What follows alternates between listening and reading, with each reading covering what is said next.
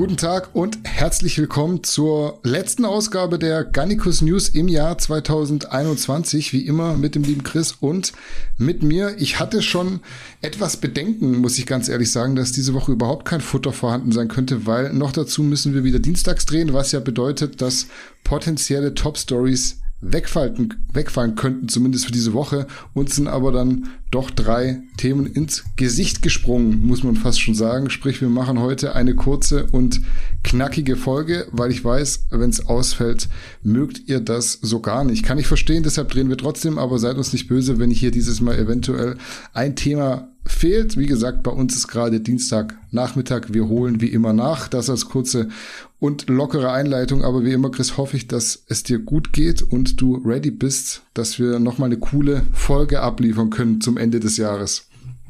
Bisschen verkatert vom Endjahres Max-Out von gestern, aber sonst bin ich äh, fit. Ja, hau mal raus, was hast du gebeugt, gebencht und geliftet im Deadlift? Ich habe ähm, 92 gebeugt und da muss ich dazu sagen, ich weiß, da lachen jetzt ein paar darüber, ohne Knee Sleeves.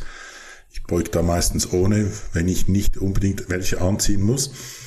Ähm, ich habe 192,5 gedrückt, den 202,5, den habe ich verkackt. Der kam nicht ganz oben an. Und beim Deadlift gab es auch noch ein PR mit ähm, 315. Ja, also für jemand, der ja schon äh, stark auf die 50 zugehen, muss man sagen, gute Leistung, oder? Also die Leute müssten eigentlich jetzt nicht äh, lachen, sondern die müssten sagen, ey, der Typ hat, der weiß, wovon er spricht. Ja, ich meine, wenn ich da ein bisschen flexen darf, dann, dann sind das mehr, wären das mehrere Rekorde bei der WDFPF in der Masters 1 oder 2 Klasse bei beiden. Und ja, ich denke an, auch an der IPF äh, Masters Weltmeisterschaft, da hätte ich mit diesen Werten wahrscheinlich so knapp auf dem Treppchen abgeschlossen. Ja, ihr seht's also, es gibt hier auch einen, der macht und nicht nur redet, so wie ich. Ähm, aber darum soll es heute nicht gehen. Bevor wir äh, die Themen angehen, sage ich hier nochmal so im Schnelldurchlauf genau das, was ich letzte Woche schon alles angekündigt habe. Wir haben nämlich einen neuen Shop, den erreicht ihr unter gannicus-original.de. Und obwohl aktuell auch der alte Shop noch erreichbar ist, würde ich euch jetzt schon ans Herz legen, den neuen abzuschenken und zu nutzen. Da findet ihr auch alle neuen Produkte und Restocks. Neu am Start haben wir Glutamin Plus, Coco Nova und unser Verum Way Isolate in den drei Geschmacksrichtungen Schoko, Vanille, Butterkeks. So halb neu ist der Magnesium Stack Big Pack mit 360 statt 120 Kapseln zum Vorteilspreis. Und dann haben wir außerdem tatsächlich die Stim Caps auffüllen können, die seit dem Restock auch schon wieder weggehen wie warme Semmeln. Und als Sahnehaube obendrauf gibt's jetzt ganz neu auch wieder Gutscheine zu kaufen. Die bekommt ihr aber ausschließlich im neuen Shop. Wie gesagt, alles das, was ich aufgezählt habe und noch viel mehr findet ihr auf garnicus-original.de und dort habt ihr auch zu allem eine ausführliche und vor allem mittlerweile auch sehr übersichtliche Beschreibung. So viel zum Update aus dem Shop und damit beginnen wir mit der drei Themen News Agenda. Wir starten mit Thema Nummer eins und da wird's auch direkt nochmal traurig, denn an Heiligabend hat uns die Nachricht erreicht, dass Chris Dickerson verstorben ist. Mit Chris Dickerson kann vielleicht nicht mehr jeder heutzutage was anfangen, aber wer mal kurz auf Google die Mr. Olympia Gewinner anschaut, der wird feststellen, dass auch sein Name dort in der Liste zu finden ist und zwar im Jahr 1982, also ein Jahr nach Franco Colombo und ein Jahr vor Samir Banu. Keine Frage, wenn jemand stirbt, sind das nie coole Nachrichten, aber trotzdem muss man sagen, Chris Dickerson ist 82 Jahre alt geworden und hat damit dann doch den einen oder anderen Hardcore-Bodybuilder in dieser ja nicht so coolen Statistik übertrumpft. Chris, was sind deine Gedanken zu Chris Dickerson? Ich hätte jetzt fast gefragt, ob das ein Idol deiner Jugend gewesen sein könnte, aber so alt bist du dann doch nicht. Da müsstest du so fünf gewesen sein, als Chris Dickerson den Mr. Olympia gewonnen hat, wenn ich jetzt so ungefähr im Kopf überschlage. Ja, also ich glaube, langsam musst du die Folge alleine machen. Nein, überhaupt kein Problem. Das ist tatsächlich, also da war ich acht Jahre alt, als der, oder, oder, ähm, sorry, sieben Jahre alt, als der Mr. Olympia wurde. Okay. Ähm, Habe ich natürlich nicht mitgeschnitten, oder? Erster Olymp Mr. Olympia, den ich, der mir bewusst war, das war Arnold Schwarzenegger und zwar durch, bekannt durch die Filme, oder das, wusste ich gar nicht vorhin, so im, im Kindesalter oder Jugendalter, dass es da so einen Wettkampf gibt. Und dann so die ersten Mr. Olympia, die ich wusste, also die ich so quasi mitbeobachtet habe, war dann Lee Haney, ähm, Ende der 80er Jahre. Ähm, ja, ich kenne da Chris Dickerson aus, auch nur aus den Geschichtsbüchern. Man sagt ja so ein bisschen, das war so die Zeit, als die, es ist keinen dominanten ähm, Athleten gab. Da 80 war Arnold das letzte Mal, dieses kontroverse äh, Mr. Olympia in Australien. Dann sagt man auch 81 war kontrovers mit Franco Colombo, mit der Übergyno auf der Bühne und ein, ja, war Arnold sogar als Judge dort dabei, das war so, auch so irgendwie ein bisschen kontrovers. Und dann hat so, so die Ära gewechselt, eben weg, so Arnold und Dunstkreis, Chris Dickerson, Sami Banut und dann der Siegeszug von Lee Haney, der sich schon ganz anfangs der 80er aber abzeichnete. Ähm, ja, das, für mich ist es ein bisschen ein, obwohl er nicht ein hellhäutig ist, aber es ist ein bisschen ein farbloser Mr. Olympia. Man hat nicht groß von ihm gelesen oder gehört. Er hatte da seinen Höhepunkt an und dann war es ein bisschen um ihn geschehen. Hm. Ja, ich habe es ja in meiner Einleitung auch schon gesagt, Chris Dickerson ist 82 Jahre alt geworden und da muss man dann sagen, das ist nichts, wo man die Hände über dem Kopf zusammenschlägt vor lauter Tragik. Für die Familie wird es nicht schön sein, das ist klar, aber ich denke, 82 ist ein stattliches Alter. Gerade aus meiner Bubble war Chris Dickerson immer einer der weniger interessanten Mr. Olympias, das muss ich so zugeben. Also klar, ich kann die auch runterbeten, die Sieger. Ich glaube, 16 sind mit, sind's mittlerweile, aber das ist schon so eine, wo man immer dann kurz überlegen muss, okay, wer, wer gehört jetzt noch dazu? Wer waren da so zwischendrin? Ähm, 1982 war sicher auch so ein Jahr, du hast schon gesagt, wo der Titel mehr oder weniger vakant war. Also Frank Zane wurde da Zweiter, konnte aber auch nicht mehr wirklich an seine drei Siege Ende der 70er anknüpfen. Nichtsdestotrotz muss man sagen, dass Chris Dickerson dann doch mehr Pro-Shows gewonnen hat, als ich das so auf dem Schirm hatte. Also mehr als zehn waren es auf jeden Fall. Ich müsste jetzt lügen. Ich glaube, es waren 15, steht bei uns auch im Artikel irgendwo. Ähm, auch wenn ich es nicht genau nachgezählt habe, ich war vorher kurz auf Wikipedia. Also das war jetzt kein Einäugiger unter den Blinden, wenn man so salopp sagen möchte. Der hatte definitiv was auf dem Kasten, hat neben seinem Olympiatitel auch den Masters Olympia gewonnen und wurde deshalb auch nicht umsonst in die Hall of Fame der IFBB aufgenommen. Was man im Zusammenhang mit Chris Dickerson auch noch festhalten muss, ist, dass er ein Athlet war, der offen zu seiner Homosexualität gestanden hat. Ich weiß jetzt nicht, wann sein Coming Out war, aber ist eigentlich so egal, von welcher Sportart wir reden. Die wenigsten Top-Profis spielen in der Hinsicht mit offenen Karten. Deshalb muss man da definitiv den Hut vorziehen. Gerade in so einer Sportart, wo man ja doch sagen muss, das ist sehr, sehr hormonregiert, das Ganze.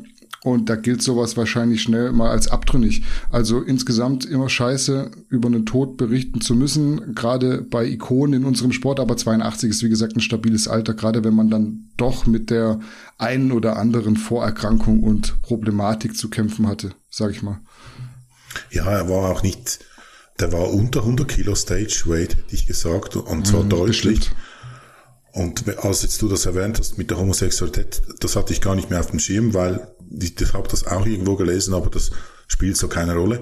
Da fällt mir ein, es gab noch einen anderen Bekannten, Ende 80er Jahren, Holländer, wie hieß er? Barry DeMay, ja? Er war, mhm, glaube ich, ja. auch homosexuell.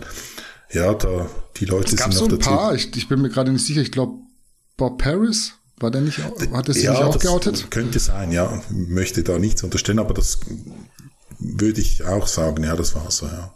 Hm, ja, also in so einem Sport wie Bodybuilding muss man trotzdem festhalten. Also ich glaube, das allgemein sieht man ja im ganzen Spitzensport, das ist jetzt nichts, womit irgendjemand hausieren geht, ähm, was man dann auch verstehen kann. Trotz äh, der Toleranz heutzutage wird sowas ja immer noch gefühlt mit Steinen beschmissen, zu Unrecht. Ähm, aber ich finde gerade im Bodybuilding, wenn man das zu der Zeit so schon kommuniziert hat, finde ich das was, was auf jeden Fall Respekt verdient, weil das ja Stark, immer auch ja. mit Häme verbunden ist, ja. Ja, und ich, eben, ich meine, ich habe jetzt die Zeit nicht eins zu eins mitbekommen. Ich war da schon noch ein bisschen jung. Aber ich kann mich nicht daran erinnern, dass das irgendein Problem war. Also das war völlig akzeptiert. Überhaupt kein Problem. So modern, wie wir heute meinen, das war mir schon auch schon früher. Ja, also man kann festhalten, 82 absolut legitimes Alter zu sterben. Das hört sich immer doof an, wenn man das so sagt, aber ich meine, wenn du jetzt einen Sean Roden nimmst, der 45 war oder so, das ist dann schon nochmal so ein anderer Fall, über den man da berichten muss. Und ich habe so das Gefühl, dass wir in den nächsten Jahren noch ein paar ehemalige Athleten im Alter vor 60 sehen werden, die sterben könnten. Und das ist dann schon eine andere Hausnummer. Ja, ich hoffe es nicht tatsächlich. Weiter geht's. Ihr werdet ahnen können, wenn ihr den Titel gelesen oder das Thumbnail angeschaut habt mit unserem Wiederholungstäter Kevin Wolter, der gute Kevin bestimmt in letzter Zeit so ein bisschen unsere News-Sektion und auch in dieser Woche gibt's Neuigkeiten, denn Kevin wurde von William aka WNXXL verhört und hat da die eine oder andere Sache preisgegeben. Unter anderem geht's um finanzielle Verluste, psychische Gesundheit und diverse Fehlentscheidungen. Insgesamt ist das Video 35 Minuten lang, deshalb würde das jetzt zu weit führen, hier alles wiederzugeben. Gib du, Chris, uns doch einfach mal direkt deine Einschätzung zu den Dingen, die dir am stärksten im Kopf geblieben sind. Und ich weiß, bei den ein oder anderen Protagonisten bleibt dir da sehr viel hängen. Ja, es gibt tatsächlich so einiges. Als erstes habe ich mal also wenn man den Titel liest, was steht da im Titel? 250.000 Verlust oder irgend sowas. Und dann hört man das Video. Nein, er hat keine einzigen Euro verloren. Er hat vielleicht nicht so viel eingenommen, oder?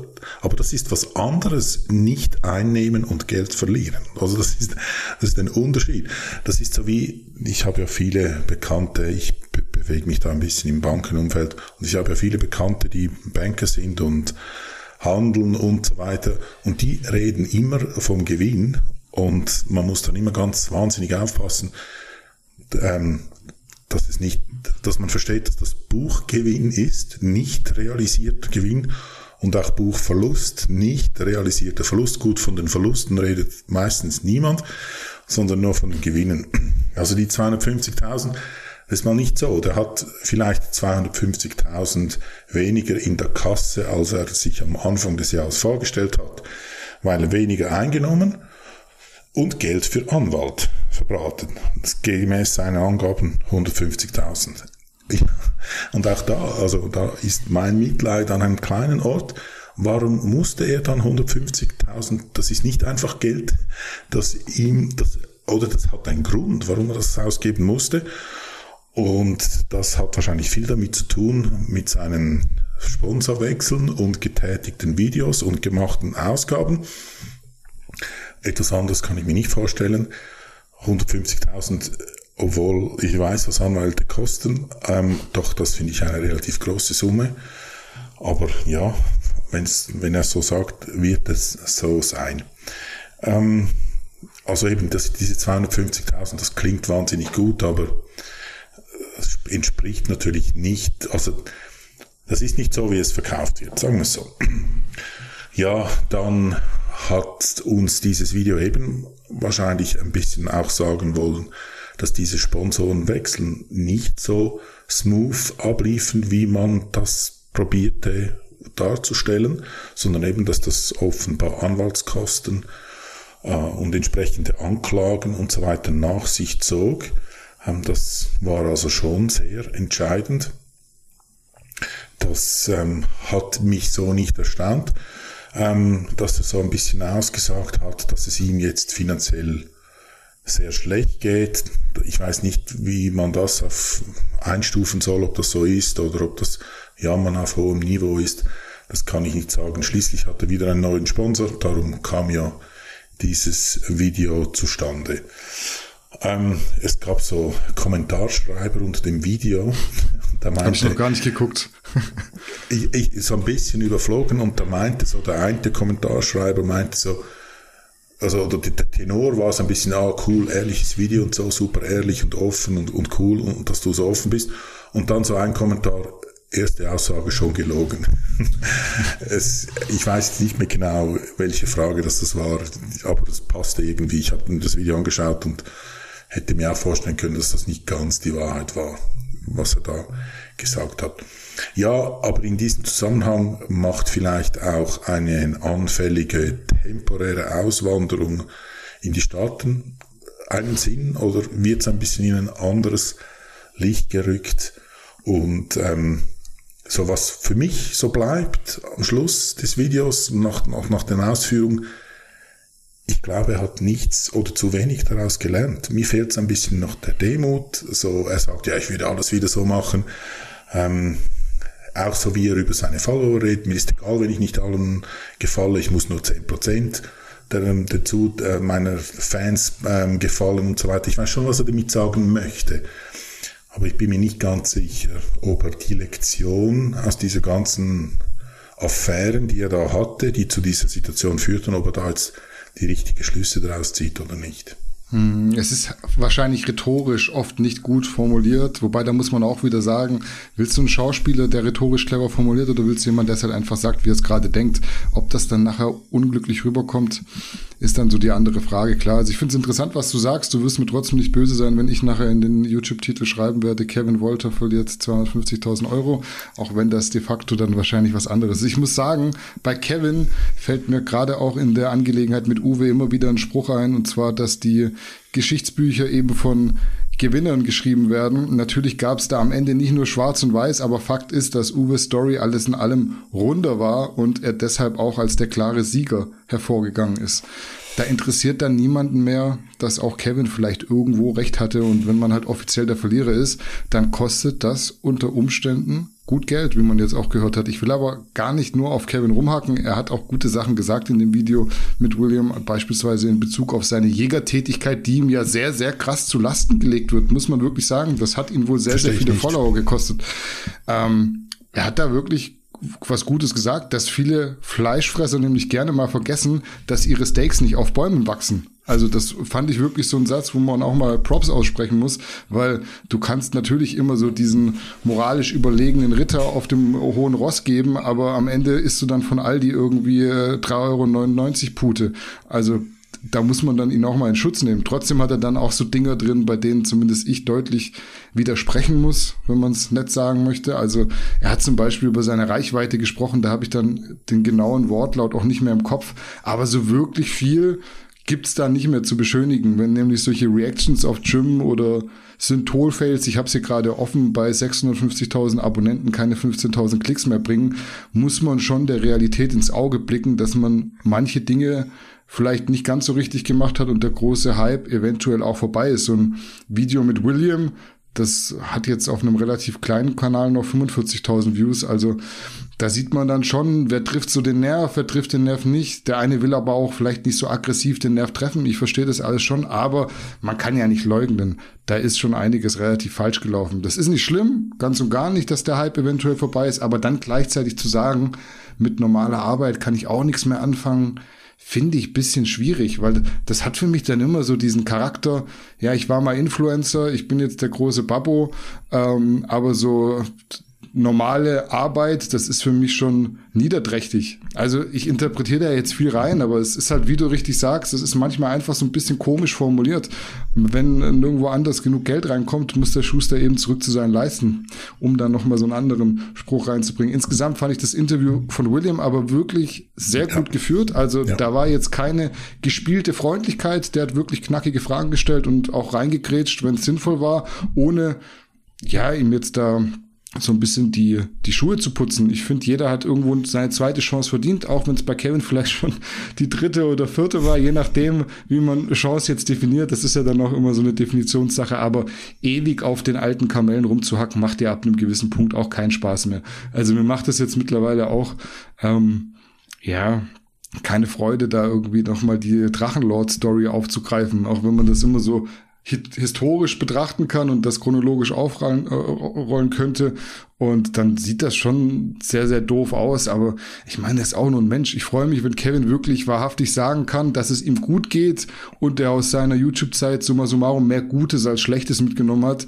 Und das meine ich wirklich ernst und genauso wie ich sage. Ich will hier niemanden irgendwie wöchentlich an Pranger stellen, aber ich denke mir halt, wenn du jede Woche in irgendeinem Video irgendwas sagst und zu Gast bist und dann schon zehnmal auf die Finger gekloppt bekommen hast, irgendwann musst du dir doch so ein bisschen Gedanken machen, was sage ich wie. Ja, ich habe ja da keine Aktien im Spiel. Also mir ist das wirklich. Ja, ich eben auch äh, nicht. Also ich, ich genau, hasse jetzt Kevin nicht. Genau, uns ist es egal, ob es Kevin gut geht oder schlecht, ob er Erfolg hat oder nicht. Nein, uns ist es, nein, ich wünsche ihm nicht mal was Schlechtes. Also, nein. aber ich habe da, wir haben da null Aktien in diesem Spiel, oder? Und wir haben das, glaube ich, auch schon das mit der Jägerei. Das haben wir auch damals in den News schon gesagt. Wir verstehen nicht, warum das, das auf Kritik stoßt, weil Jäger erfüllen einen gewissen Job. Die braucht es, das ist wunderbar, oder? Also, das verstehe ich auch nicht. Mir fehlt einfach so ein bisschen der Demut und ich denke einfach, er hat noch nichts oder zu wenig daraus gelernt. Ich hoffe es nicht oder ich wünsche es ihm, dass er wieder Erfolg hat. Ich denke nicht.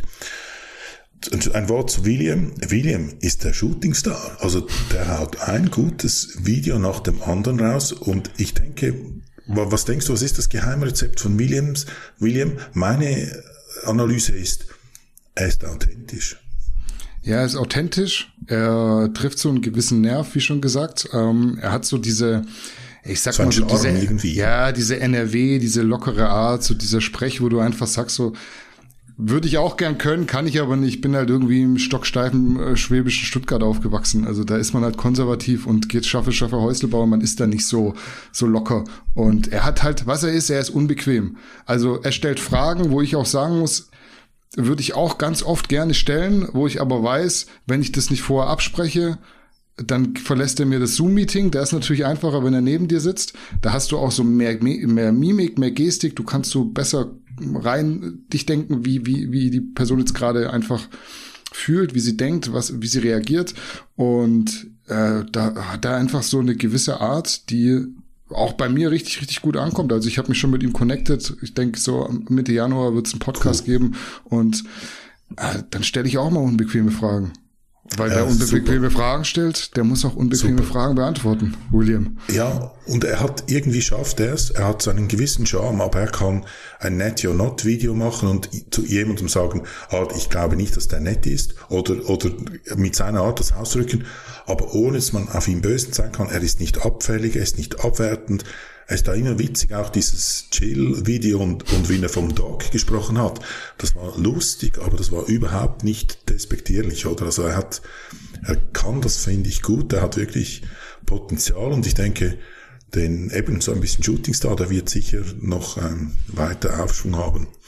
Da möchte ich noch kurz ein Wort ebenso Thema Influencer und so weiter sagen. Diese Influencer, die dann ebenso wie Kevin so ein gewisses Hoch haben mir scheint es, ich denke so manchmal, oder wenn auch der Berufswunsch von Leuten Influencer ist, alle Influencer, das ist ein Produkt aus unserer übertriebenen Produktivität und unserer Hochkonjunktur und so weiter.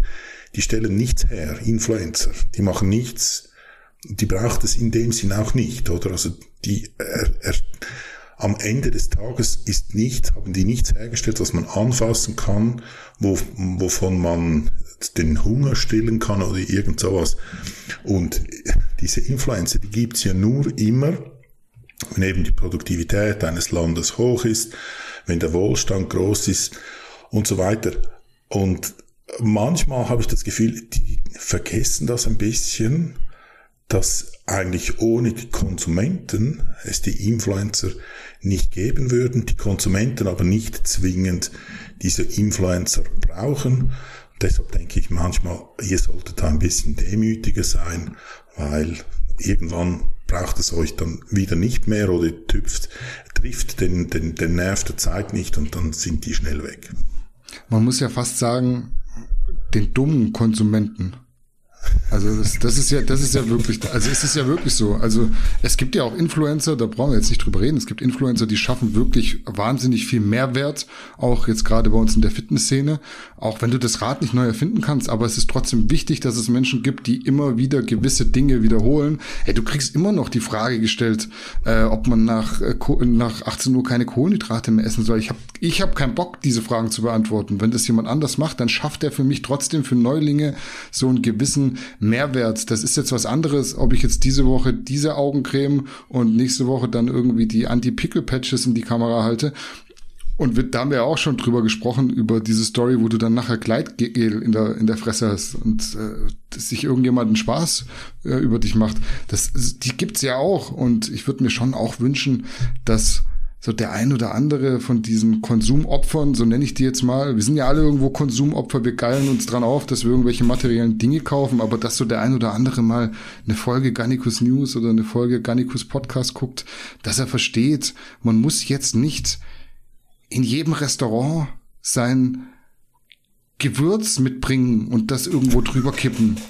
Also das ist mir echt wichtig. Also ich komme da auch immer wieder drauf zu sprechen. Das triggert mich wirklich hart. Also ich muss es wirklich sagen. Und das sind für mich dann dumme Konsumenten, die nicht mehr irgendwo hingehen können, ohne ihre Scheiße mitzubringen. Also sorry, da, wo sind wir denn gelandet? Dann geh in ein anderes Restaurant, wenn dir das Essen nicht schmeckt. Das war früher auch so. Ich gehe auch nicht zum Chinesen, der irgendwelche Entenfüße macht. Schmeckt mir nicht. Aber dann bringe ich nicht irgendwas mit, um das drüber zu schütten, dass es mir dann doch irgendwie schmeckt, um dann an dem Fuß rumzulutschen. Also keine Ahnung, es ist so am Ende, finde ich es traurig, dass sich Menschen dann doch so oft so leicht verarschen lassen. Punkt. Ja, da, da, also wir könnten abendfüllend über dieses Thema sprechen. Ich möchte es da nicht in die Länge ziehen. Nur ein Satz dazu. Also jemand, der entweder die Tupperware ins Restaurant mitnimmt, weil er jetzt da auf Diät, New School, Old School, was auch immer ist, oder eben sein eigenes Gewürzhaus packt und nicht aus irgendeinem medizinischen Grund, weil er irgendeine Unverträglichkeit hat, da irgendwas über das Essen streut, ich würde den rausschmeißen und Hausverbot auf Lebzeiten geben. Das ist so respektlos, wenn man in einem Restaurant ähm, seine der Gewürze da das Essen versaut vom Koch und da seine eigenen Gewürze. Bei McDonald's kann man das machen, von mir aus, aber bei einem Restaurant, wo von, von Hand das Essen zubereitet wird, das ist, das ist die höchste Grad an Respektlosigkeit ich sehe uns schon einen Twitch-Account machen, über den wir dann reacten, was ich ja total Banane finde. Also Reactions finde ich wirklich auch nicht cool. Also ich würde das nicht gerne machen, so Video anhalten, dann wieder Play drücken, dann wieder irgendwie blöd lachen und in die Kamera gucken. Aber so paar, paar Instagram-Stories anschauen und dann einfach so gefühlt verbal die Hände über dem Kopf schlagen da hätte ich schon irgendwie Bock drauf. Also jetzt, wo du so drüber redest, wahrscheinlich könnten wir da echt so vier Stunden von 20 bis 24 Uhr einen Abend füllen. Vielleicht gefällt es den Leuten. Schreibt's mal in die Kommentare. Vielleicht verrenne ich mich aber auch und die Schreute schreiben wieder in die Kommentare. Ähm, ich nehme gern mein Pulver mit und meine Kapseln und mach die auf und schütte die über mein Essen drüber. Also jeder, wie es braucht. Ich mag's halt nicht. Ich bin halt vielleicht auch irgendwo mit 32 dann auch schon zu alt für dieses ganze Abwiegen, Tupperware und dann halt überall gezwungen, was mitnehmen zu essen, wenn ich keinen Wettkampf mache und auch keine Ambition habe und auch nicht mehr der nächste Mr. Olympia werde. Kommen wir zu unserem letzten Thema für heute, beziehungsweise sogar für dieses Jahr. Wir reden fast schon von Breaking News, würde ich sagen, denn Adolf Burkhardt hat nicht nur einen neuen Sponsor, was mir jetzt so mehr oder weniger egal ist, sondern auch einen neuen Coach. Und das ist niemand Geringeres als Max Matzen. Ich sehe schon, ich bringe dich heute echt zum Lachen, aber äh, ich glaube, der Donnerstag, nee, der Donnerstag, der Dienstagnachmittag, da bin ich ganz besonders gut drauf. Also Adolf hat ja lange und auch nach Auszeit dann wieder mit Dennis James zusammengearbeitet. Danach gab es eine kurze Liaison mit, ich glaube, Mario Schicker, Mario Schick war sein Name, ich weiß es nicht mehr genau. Und jetzt soll sich auf jeden Fall Max mal einklinken und zeigen, was er so drauf hat. Hat sicher den einen oder anderen überrascht, mich inklusive, obwohl man es ja schon erahnen konnte, nachdem die beiden in ihrer Story miteinander zu sehen waren und auch ein unkenntlich gemachtes Thumbnail stark darauf hingedeutet hat, wer jetzt der neue Athlet von Max ist. Also Max, du wirst es mir nicht übel nehmen. Wir haben da gestern relativ zügig gefeuert ähm, auf Instagram. Aber ich dachte mir, wenn du jetzt zwei Pros hast, dann kannst du auch stolz drauf sein. Ich denke, die Leute werden das Video trotzdem geschaut haben. Ich habe es auch geguckt. Chris, was sagst du? Ist das eine Zusammenarbeit, die deiner Meinung nach auf fruchtbaren Boden fallen könnte? Ich arbeite wieder mal ein, ein bisschen an meiner Unbeliebtheit wahrscheinlich.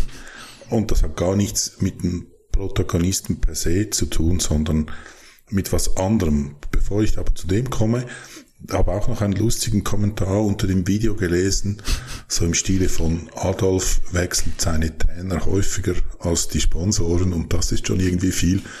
Der hat mich auch noch amüsiert, dieser Kommentar. Ja, fruchtbar und das, was mich da vielleicht nicht gerade beliebt mache. Ähm, ich muss vorausschickend sagen, ich bewege mich jetzt absichtlich auf dünnes Eis, weil ich weiß es nicht. Das sind Mutmaßungen, die ich äußere. Aber ich mutmaße mal, dass man, wenn man mit einem solchen Medikamentenstack unterwegs ist, wie das Adolf sein muss, wie ein Profibilder sein, Bodybuilder sein muss, dann wächst man nicht wegen dem Training, sondern vielleicht trotz des Trainings. Ich kann, ich habe so ein bisschen den Verdacht, wenn ich die Leute höre, wie sie über das Training reden, wie sie Training veranstalten, dass da nicht so viel Trainings-Know-how einerseits vorhanden ist zweitens zum Teil Dinge widersprüchlich gemacht werden und irgendwie völlig egal ist, was sie machen, sie wachsen trotzdem.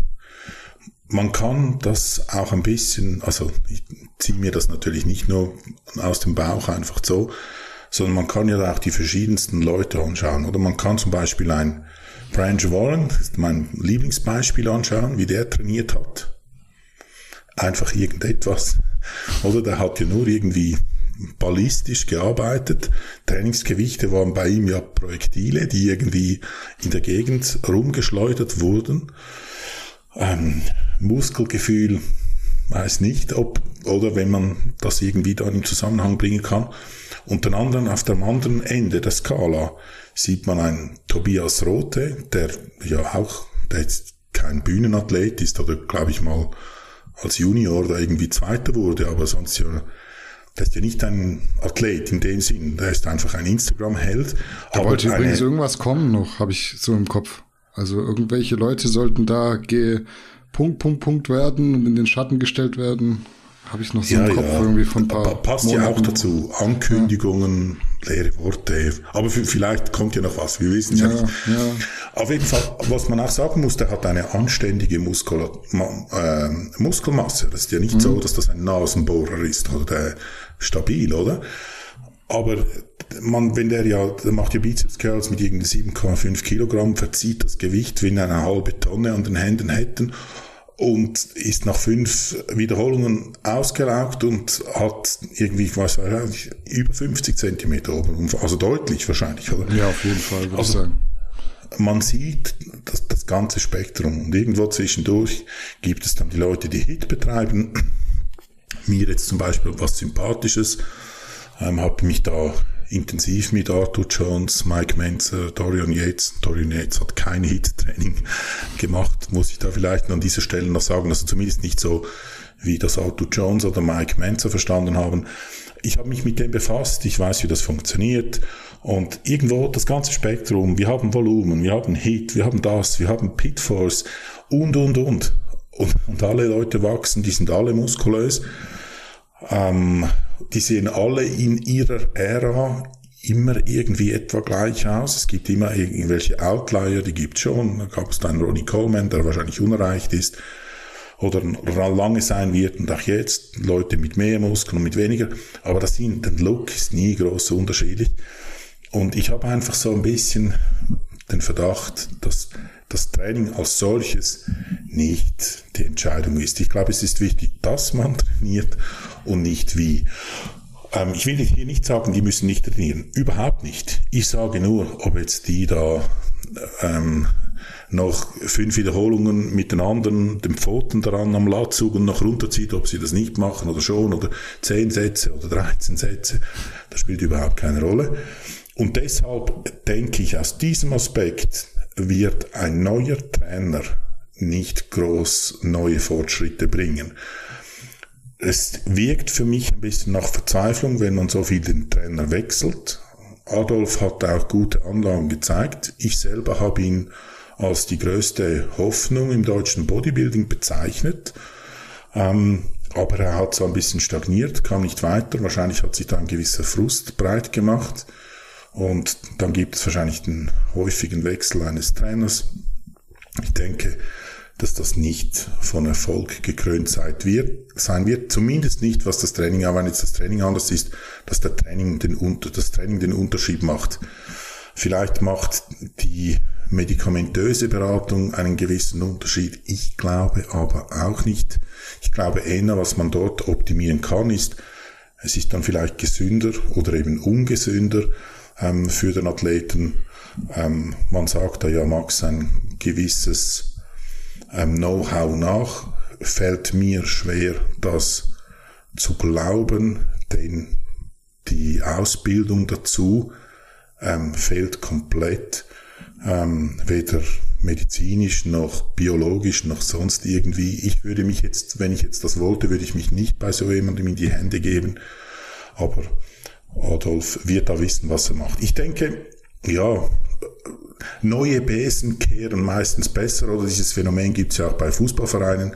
Mhm. Eine Fußballmannschaft hat keinen Erfolg, man wechselt den Trainer, plötzlich hat die Mannschaft Erfolg, obwohl wahrscheinlich gar nichts anderes ist. Vielleicht gibt es diesen Effekt. Ich kann mir aber nicht vorstellen, dass er jetzt zum Mr. Olympia-Kandidaten wird, nur weil Max ihn coacht. Ja, also ich denke, so am Ende ist es wahrscheinlich gar nicht mal so häufig, dass Adolf jetzt den Coach gewechselt hat. Der war bei Dennis James, dann ist er zu dem besagten Mario gegangen. Ich denke, dem hat einfach so auch etwas die Erfahrung mit Profiathleten gefehlt. Und dann ist er, ich meine, zurück zu Dennis James. Und ja, war da am Ende vielleicht nicht mehr zufrieden und jetzt ist es Max geworden. Man darf ja auch nicht leugnen, das ist ja so eine Beziehung, die sich auch ergibt, dadurch, dass sie jetzt denselben Sponsor haben. Also muss man auch ganz klar festhalten. Ich weiß gar nicht, ob du dich jetzt mit irgendwas so mega unbeliebt gemacht hast. Ich weiß auch nicht, vielleicht mache ich mich unbeliebt, weil die Leute alle sagen, die Liaison ist zum Scheitern verurteilt. Ähm, wobei bei irgendjemandem macht man sich sowieso immer unbeliebt. Deswegen ist es am Ende auch egal. Ich finde das Projekt cool und habe dann vielleicht auch so eine andere Meinung als viele, was ja auch häufiger der Fall ist und wahrscheinlich auch gar nicht so das Schlechteste. Max hat dann jetzt nicht nur eine Athletin zur Profi Athletin gemacht, also zu Pro-Card verholfen, sondern auch den ersten richtigen Open-Class-Bodybuilder unter seinen Fittichen. Und das kommt ja nicht einfach so. Allgemein bin ich kein Fan davon, jemanden bloß danach zu beurteilen, was er selbst erreicht hat und in welchem Studiengang er eingeschrieben war, dann hätte José Mourinho nie Fußballtrainer werden dürfen und trotzdem hat er mehrmals mit verschiedenen Vereinen Champions League und Europa League gewonnen.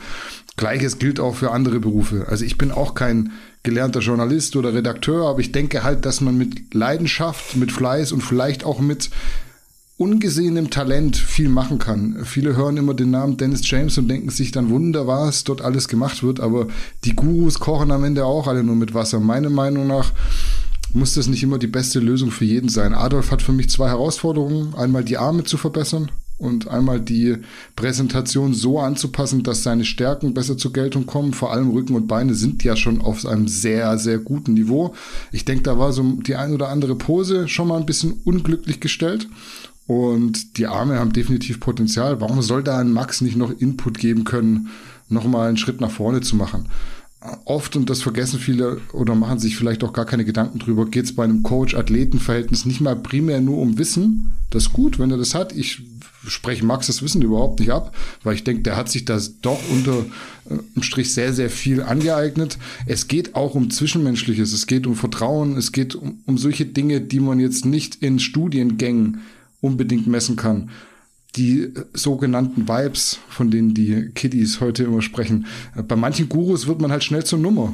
Bei Max dürfte Adolf dann sogar eine Art Sonderbehandlung bekommen, was ja auch viel wert sein kann, dass er einfach viel Fokus bekommt, ein bisschen gebauchpinselt wird. Der ein oder andere braucht es, um gut zu funktionieren. Der Athlet muss sich irgendwo auch selbst gut aufgehoben fühlen und dadurch ein positives Mindset entwickeln. Für mich hat das ehrlich gesagt keinen schlechten Eindruck gemacht bei den beiden unterm Strich.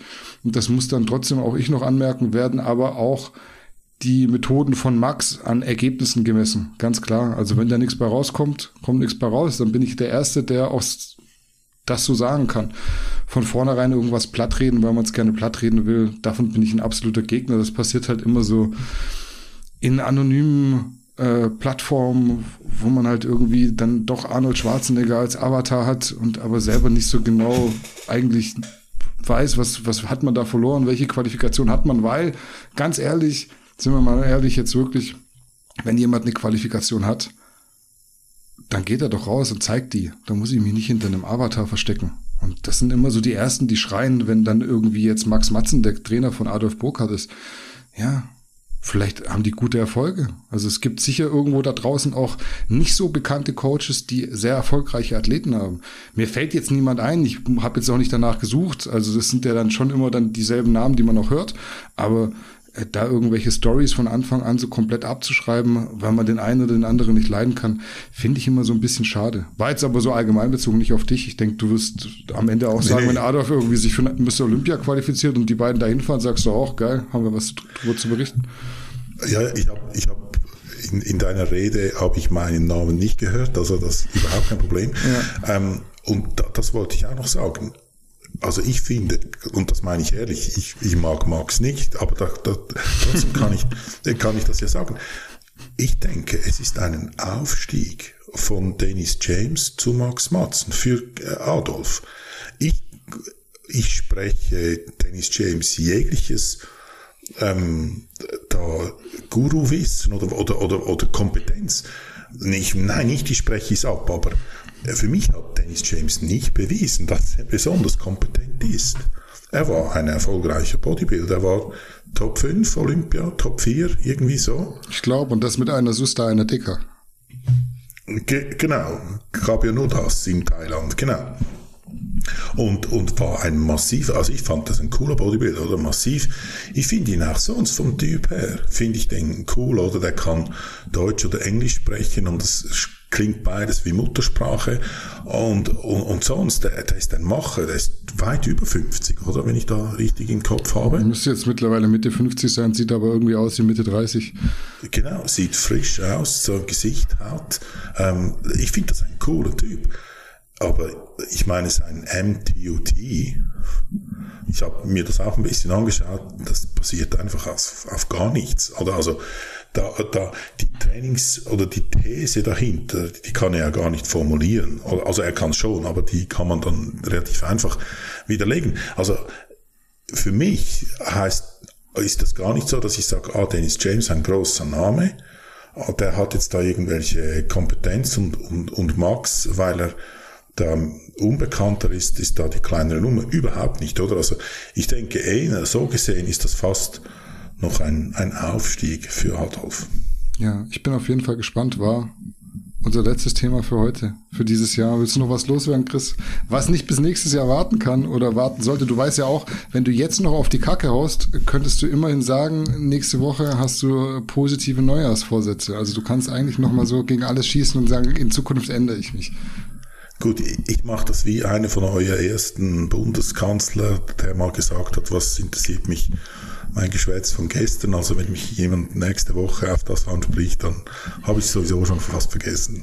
Okay, dann lass uns einen Strich drunter machen für dieses Jahr. An der Stelle bedanke ich mich bei euch da draußen für eure regelmäßig wiederkehrende Aufmerksamkeit, so kann man es, glaube ich, gut sagen, und für euren Support natürlich. Ihr habt das Format hier wirklich super angenommen und weiter unterstützt, obwohl Marcel sich ja mittlerweile komplett rausgezogen hat und gleichzeitig, das muss ja auch mal gesagt werden, möchte ich mich auch bei dir, Chris, bedanken, dass du die News mit einer weiteren Meinung, die sich ja doch manchmal auch sehr stark von meiner unterscheidet, trotzdem meiner Meinung nach super aufgewertet hast. Weil das ist es, man muss diskutieren können, ohne dass man nachher aufeinander sauer ist. Das wird mir, glaube ich, so manchmal ein bisschen vergessen, was ihr da draußen nämlich auch nicht wisst oder wahrscheinlich nur erahnen könnt. Der Chris macht das Ganze hier komplett aus freien Stücken, also aus Spaß an der Sache und gerade in solchen Zeiten, wo jeder Instagram-Boy seinen Sponsor wechselt für 3,50 Mark extra im Monat, muss man das wirklich mal erwähnen und wertschätzen. Deshalb danke an dich, Chris.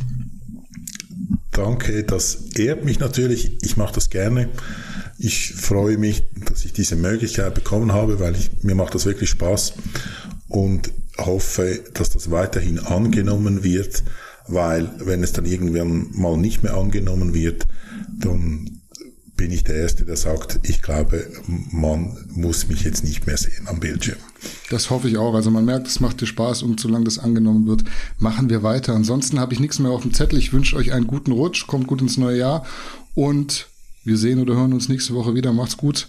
Bis dahin, auf Wiedersehen.